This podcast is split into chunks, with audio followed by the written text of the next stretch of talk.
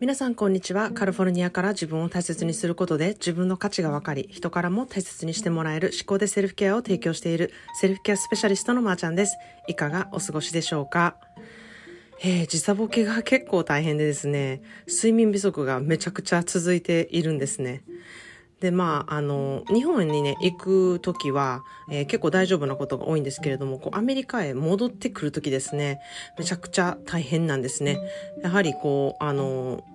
日数とかそういうの関係なく、私の中での体のリズムが、やはり、えー、日本からアメリカに帰ってくる時が、すごく大変なんだなっていう感じを、あの、ひしひしと体で感じております。えー、まあ、ですがですね、毎日やらないといけないタスクにこう追われていて、時差ボケどころちゃうねんっていうね、あの、スケジュールになっているので、あの、今日はね、実はヘアサロンに行ってたんですけれども、気がついたら思いっきり、えー、シャンプー台で寝てまして、えー、めちゃくちゃぐらぐら揺さ揺らされてやっと起きたぐらい、あの、意識がめちゃくちゃ飛んでたんですね。で、まあ、夕方も、こう、カウチに座りながら洗濯物を畳んでいたら、あの、急に意識が飛んでいたのか、えー、オードリーがすっごい揺さぶって、あの、起こしたけど、全然起きなかったらしく、えー、すごいもうほんまに意識不明になったんちゃうかと思ったぐらい心配されたんですね。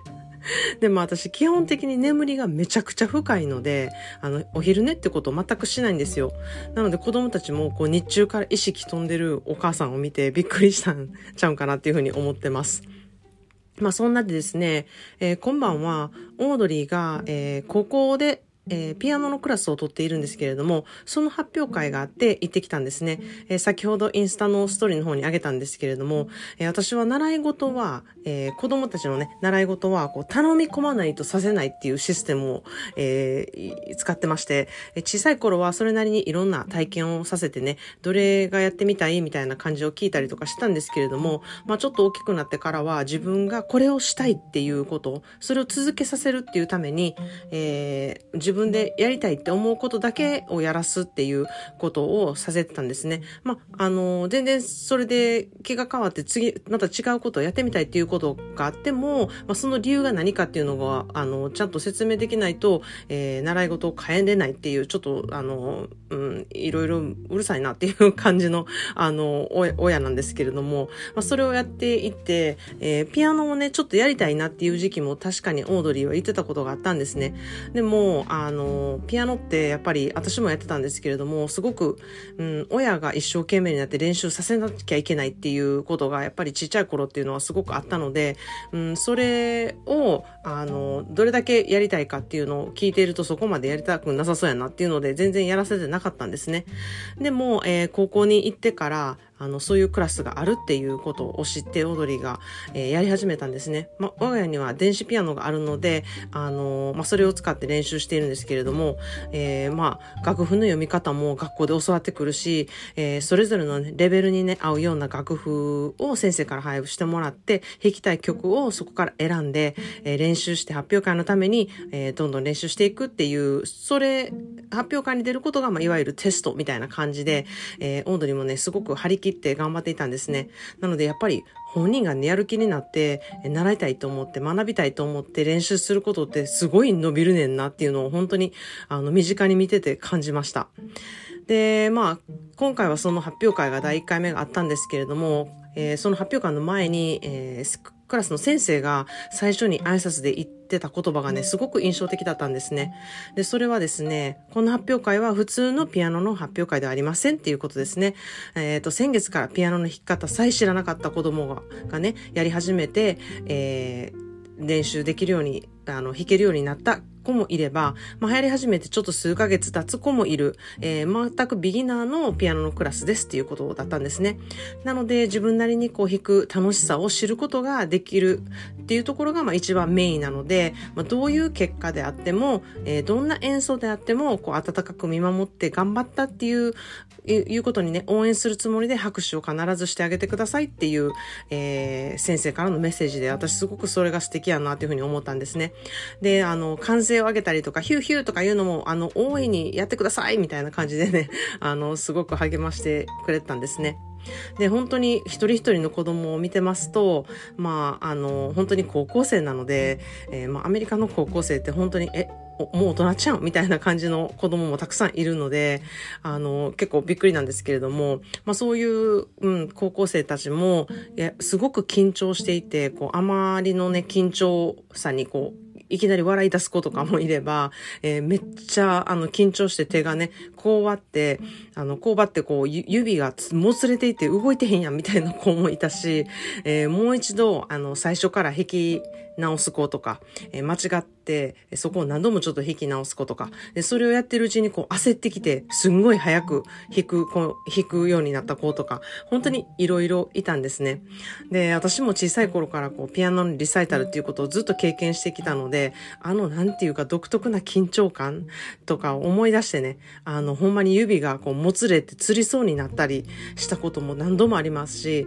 えー、汗にね、手汗がすごくって、えー、鍵盤にね、結構ちょっとグレーっぽい、水っぽい点々ができる、あの、こととかを思い出したりとか、えー、こう座った途端に頭が真っ白になって、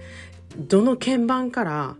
弾くんやったっけなっていうことが全くわからなくて、こう、どうしようって思うっていう、えー、ことになってしまって、最初の音が全く違う音を弾いてから、あ、違うかった、みたいな感じで弾き直すってことも何度もやったことも、あの、思い出しました。そんなでなんかこう、いろんな思い出がね、出てきて懐かしく思ったんですね。まあ、その中でも、えー、簡単な曲でもですね、ものすごく丁寧にめちゃくちゃ練習したんだなっていう子もいたり、えー、その中ですごく気持ちをこう表現して、えー、ピアノを、え、の難しい曲を弾くっていうものじゃなくて、ピアノを奏でるっていう演奏することにすごく、え、力を、熱を入れている子もいました。あので、えー、まうん、本当に弾き方とか、その気持ちの込めようっていうことをね、あの、すごくやっている子、そこにすごい長けてる子もいて、いや、すごいなっていうふうに、あの、思って、あの、見させていただきました。で、あの、まあ、そんなんでね、こんなね、ゆるい、えー、発表会だったんですけれども、めっちゃ素敵やなっていうふうに改めて思ったんですね。で、最後に先生が、あの、ベートーベンのね、ソナタを弾いたんですけれども、あの、この先生も、なんか学んでる最中なんかなっていう感じで、あの、まあ、もちろん生徒さんよりも全然上手なんですけれども、めっちゃ間違うところが多かったりとか、なんか、あの、弾き直すこととかもあったりとかして、なんかこんな、こう、ゆるい、えー、発表会って、すごい気がね、あの、ゆゆっくりするというか、うん、あの、リラックスする感じ、こう、ピリッ、ピリッとした、えー、緊張感がない、あの、発表会だったてすごくいいなっていうふうに思いました。